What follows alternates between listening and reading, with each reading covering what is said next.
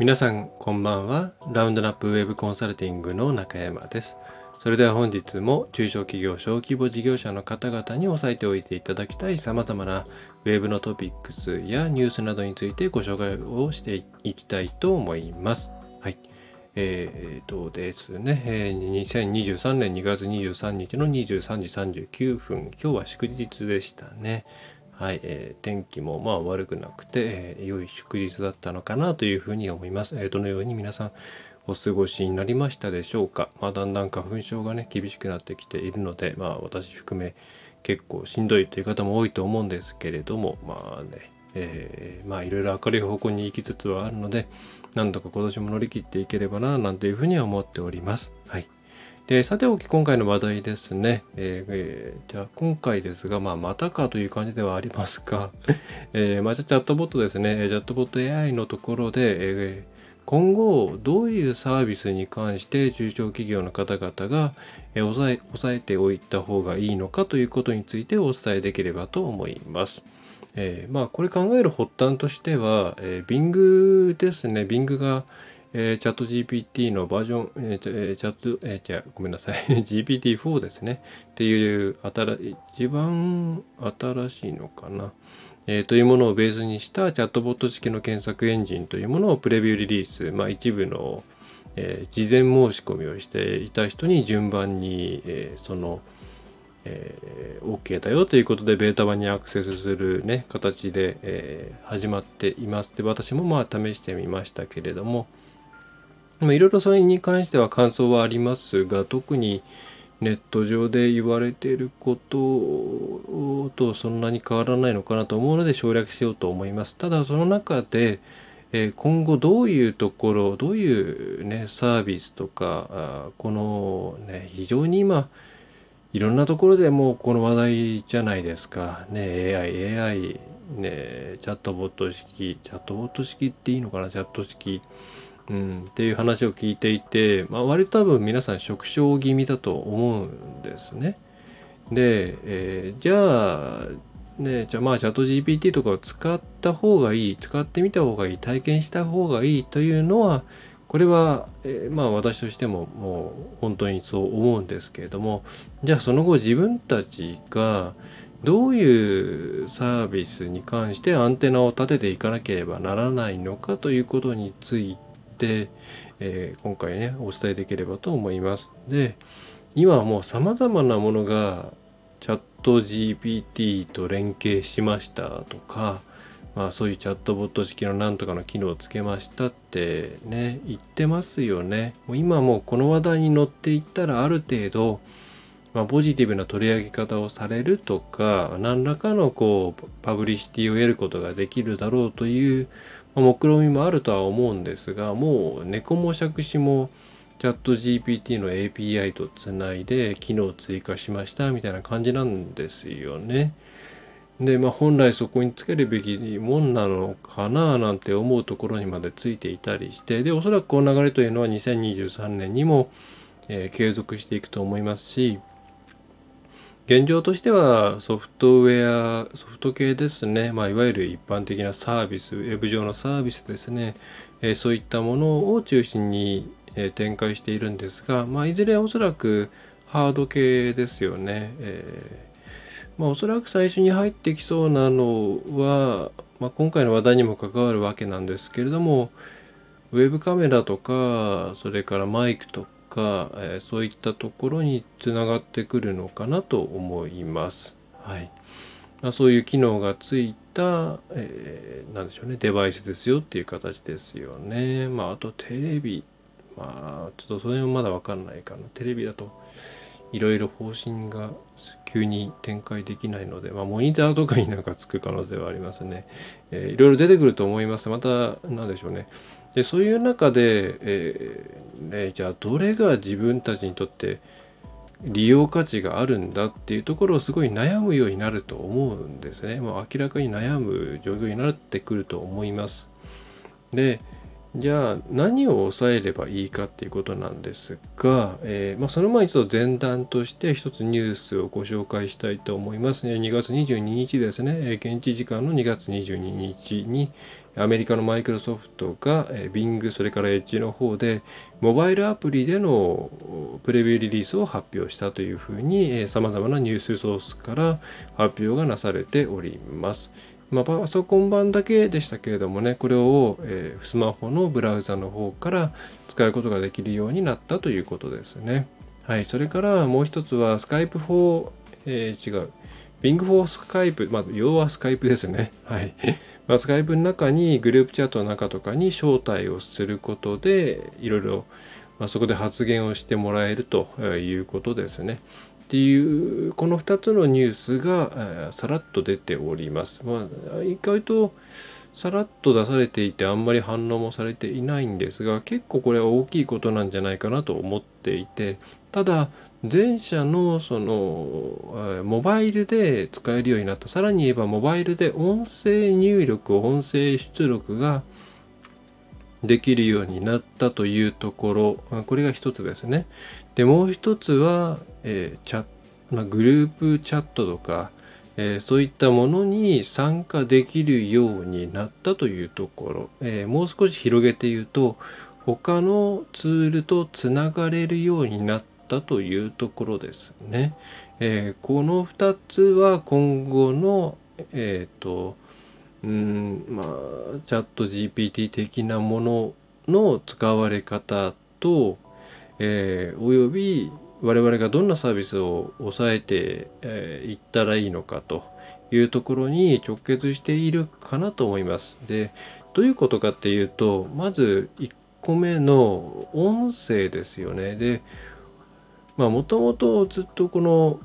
文字で打ってきたわけなんですけども本来これって音声とマッチするはずなんですよね。なんとか、えー、例えばそれはうん、歩きながら、えー、ワイヤレスイヤホンとかでですねまあ Siri みたいなもんですよね、えー、これって何なのとかこう何とかって駅まではどういうふうに行ったらいいのとかあと何分かかるのとか天気どうなの今日の予定はとかそういうまあ、えー、ある程度定型的なものとかですね。こういうのって、えー、もっともっと発展する余地があってで現状正直その私もね、AirPod を使ってますから、Siri 呼び出していろいろ喋らせたりすることはできるんですけども、まあ、微妙なんですよね。で、微妙なのは、理由は2つあって、1つは単純に、まあ、おそらくも機能制限が強いですよね。Siri にしても、んと、なんじゃろう。まあ、でもそうか。えー、で、これ実際 Bing の方も私使ってみましたけれども、まあ、Bing もうんと、まあ、こちらのいろいろね、個人情報とかわかんない前提ではあります。まあ、これ Teams に入ってくると変わるんだろうなってのありますけど、これまあ口述しますけれども、えー、そんなにこちらの情報を持っているわけでもなく、まあ、調べ物させるみたいなことにもなるにしか使えないので、まあ、あんま有用性が正直ないというところがありますね。でまたですねこれ前提として音声での入力出力っていうのは音声認識の精度っていうのが大前提としてあるんですが、まあ、正直 Siri にしても Bing にしても微妙なんですよね現状まで、まあ、それで使わないっていう方も結構多いんじゃないかと思うんですよあの Alexa とかえっと、まあ、Alexa、Siri あとなんだえっ、と、Chrome、えー、っと、Google のやつですね。えっ、と、何でしたっけ？まああれですよ。はい。えー、どれもあんまり使わなくなっちゃった理由の一つって、やっぱり認識精度が悪かったせいってあったと思うんですね。えー、いろいろこう質問しても思ったように認識してくれないというところですね。で、まあそれが結構ボトルネックになってきたと思うんですが、まあおそらくこれがオープ同じチャット GPT と同じ、えーとオープン AI が開発している Whisper を入れてくることによって今後どんどん改善していくと思うので、まあ、そうなってくるとだいぶ何でしょうね、えー、便利になってくる、うん、例えば単純に精度も上がってくると思います。そのボソボソと喋ったりとかあるいは曖昧な言葉であっても意図を推測してくれたりとかするでしょうしまた、まあ、これが今まで決定的にダメだったんですけど1個前の会話とかそういう流れっていうのを全然保持してくれないんですよねだから人間と会話をしているとこの話題をしているその前提で次の質問この質問っていうのをこうつながりで理解してくれるわけじゃないですか。ででも Siri とか Alexa ってそれをほとんどしてくれないんですよね。うん、で、えー、まあ、なので毎回毎回なんかいろいろ前提の話とかですねうんでさっきのとかですねでそれはとかそういうことができなかったんですよね。でもチャット GPT って少なくともテキストベースで言うとそれができるんですね。文脈を理解した上で、えー、すごい前の情報なんかもですねちゃんと遡って記憶していてこれは何の話でどういう文脈でっていうことが分かった上で、質問に対して回答をしていくので、えー、なのでこう一つ前に出した質問に対して、えそれって具体的にはどういうことなのとかそれをちょっと項目でまとめてとかなんだろうな、えー、例えば10個しか出してくれなかったものを30個出して分類してとかそういう、えー、いちいち面倒くさいことをしなくても人間と喋っているかのように前提とかを理解した上で返してくれるっていうのが大きいところだったんですね。うん、でまあ、この辺が、まあ、今までの Siri とかそういうのではできなかったんですけども今のチャット GPT ベースに変わることによってできるようになってくると思うので、まあ、そういう意味では、えー、音声アシスタントその耳にね、えー、からこのボイスで使える音声アシスタントとしての道っていうのはこれからかなり開けてくるんじゃないかなと思うんですよね。ただじゃあこれが、うん、どれぐらいなんでしょうね、えー、まあ少なくともビジネス業務に響いてくるかというと多分あんまりそういう方向にはいかないと思うんですよね。でそれはえー、っとですねまあうんまあ一つはやっぱり使っていて思うんですけれども反応が鈍いんですよね。えー、結局そのパッと回答が生成されるわけでもなく、えー、読み込まれるスピードっていう読むスピードもそんな速いわけでもなくまたまあじゃあお早ければいいかっていうと長文になってくると人間やっぱりですね覚えてらんないんですよね。だからながらみたいなのがすごい難しくって結構真剣にお互い話し合うみたいになってくると、まあ、そもそもこれじゃあ言葉でやり取りしてる意味あるのっていうふうに普通にテキストで検索した方が精度高いし覚えてるし早いんじゃないのっていう風になってくるので割とシンプルなやり取りはいいと思うんですけど複雑なやり取りに関しては、まあ、現状のチャット GPT のレベル感で言うと難しいのかな。まああとは人間が単純に多分人間側の制約認知の制約記憶の制約みたいなものでうんアシスタント的なものはそういうリアルタイム質問アシスタントみたいな形っていうのは限界が来るとえ、思っています。でじゃあどうなってくるかっていうと、まあ、シンプルな話で、えー、その場で人間が記憶するっていう、えー、ところから抜け出すしかないと思うんですね。例えばじゃあ何とかしてどうなのとか調べておいてみたいなことを、えー、そのチャット内でけん、え終わるのではなくて、え例えばそうですねえっと一番近くのうんとなんとかができるえっ、ー、となんだ喫茶店とか違うなえっ、ー、とコワーキングスペースまでの道のりを教えてでそれを、えー、例えば Google マップに、え、ルートとして送信しておいてとかあるいは、え不意にね思ってなんとかうちのサイトのなんとかとなんとかに関するアクセスの比較表を作って Google スプレッドシートとかに出力してでその通知を、私のメインメールアドレス宛てに送っておいてとかそういうふうに別のツールと連携をしてでそっちえー、なんでしょうね別のツールと連携をができるようになるとこれかなり変わってくると思うんですね。はい、だつまりこのアシスタントとして使うっていうスタンスが私は一番いいと思ってるんですけれどもその場で回答を欲しいものってあんまり多くないと思うんですよ。例えば予定をくれとかあるいは会議をしていて4人います4人がじゃあ全員がじゃあ Teams の中だったらまあみんな予定表見られますよね。えー、なんとかと、まあ、この会議に参加している4人の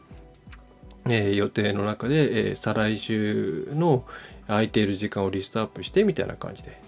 で、それをじゃあ Teams のチャット欄にね、出力してとか、そんな感じじゃないですか。他のツールと絡むことによって、えー、何でしょう、その場で人が処理しなくてもよくなるわけですね。頭の中で。脳を使わなくてもいい。いろんなことを振って振って振っておいて、後で確認する。えー、あるいは結果が出てきた時に確認するみたいに、別の LINE で処理させると、えー、そういうことができるようになると、一気に便利になってくると思いませんかと。で、現状それが多分できない。えー、っていうかそういうサービスがあまり多くないので、えー、まあ、なかなか多分これインパクトがしばらくは出ないと思うんですけれども、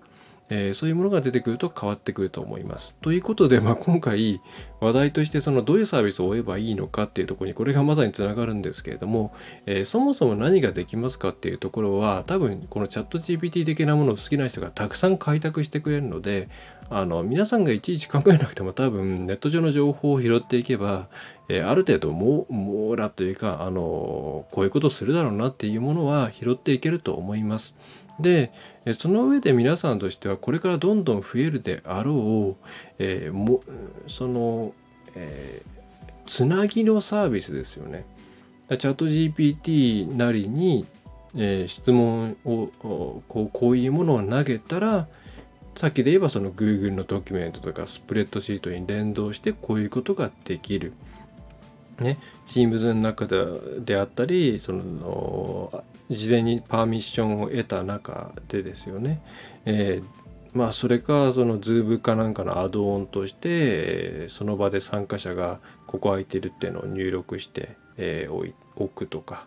えー、そういうものがあったらじゃあそこから共通の時間を拾って、え時間を決めるっていうところをしたらじゃあ各人に自動的に次回の、えー、Zoom だったら Zoom の、えーと、会議この URL を生成して Zoom 側と接続して生成してパスワード生成してそして参加している、えー、かおのおののメールアドレスなりに送信をすると。で予定を作ってあげると。みたいに、えー、別のものと連動してい、えー、くことによって何でしょうそこで多分初めて皆さんあこれ便利だなってなると思うんですよね。その場で処理しなきゃいけないってなってくるとながらじゃなくなってくるので多分あんまり、うん、その良さを感じないと思うんですよ。でまあそれのせいでアレクサとか全然使われなかったと思うんですけどストアさえない別ラインで動かせないっていうのは非常に何でしょうねあんまり美味しくないわけですよね。うん、そういう別のツールとつなぐうんとチャット GPT でやったことをこういうツールにつないでこういう業務効率化ができるようにします。あるいはなんかデータの探索ができるようにします。あるいはこう日常のいろんな便利機能を提供することができるようになりますっていうふうに別のところ API と API っていうまあそのえー、別のところとつなげることによってこういうさことができるようになりますよっていう別とつないで何かするサービスを追いかけていくことをお勧めしますと。現状ほぼないんじゃないかな。一応 API 同士があれば別に実現は全然無理ではないので、まあ、一応チャット GPT も、えっ、ー、と有料プランを出してきたりとかしていて、まあ、これをもうちょっとオープンな形でしっかりサービス化してほしいっていうのは正直あるんですけどね、まあ、現状なんだろう急にチャット GPT がいきなり仕様変えちゃったりとか動かなくなっちゃったりしたらサービスでね止まっちゃうなんていうのはちょっとどうしようもないですからね。うん。ね、であとこれもう一つの方にあった、えー、スカイプにつながるまあこれはまあ、Teams につなげるっていう、まあ、前段でとりあえずスカイプに入れてみましたよっていう感じだと思うんですけど、まあ、例えば Teams に入ったら、もうそれこそできることってたくさんありますよね。で、Teams 以外でも、まあ、他社さんが、例えば Google のワークスペースとか、それから、うん、えーと、チャットワークとかそういうものと接続できるようになったら例えば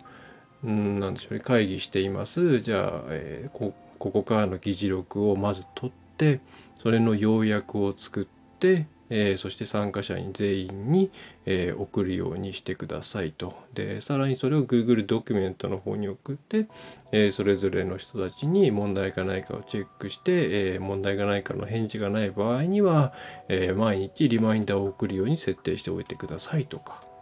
えそれか、なんだろうな、なんとかっていうデータに関して調べておいて、えそれを今回の議事録と一緒に、え添付しておいてくださいとか。えー、それかあと何があるかな、まあ、さっきの予定の調整なんかもあるだろうし、